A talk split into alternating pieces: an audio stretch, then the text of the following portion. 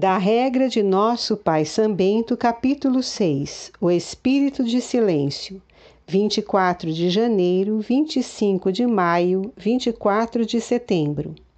Façamos o que diz o profeta. Disse: Observarei os meus caminhos para não pecar pela língua. Pus guarda em minha boca, emudeci, humilhei-me e silenciei até as coisas boas. Nestas palavras, mostra-nos o profeta que, se devemos algumas vezes abster-nos de conversações boas por causa do silêncio, com maior razão devemos evitar as más palavras pelo temor do castigo que acompanha o pecado.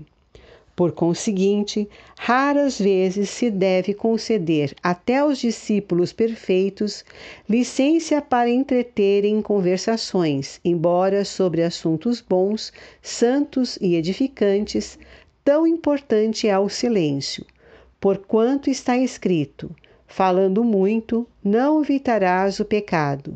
Em outro lugar, a morte e a vida estão em poder da língua. Ao mestre, portanto, convém falar e instruir, ao discípulo compete calar e ouvir.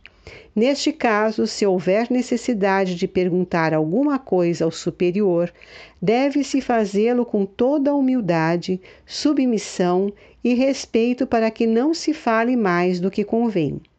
Quanto às brincadeiras, às palavras inúteis e que só servem para provocar o riso, condenamo-las para sempre e em qualquer lugar, não permitindo ao discípulo abrir a boca para tais palavras.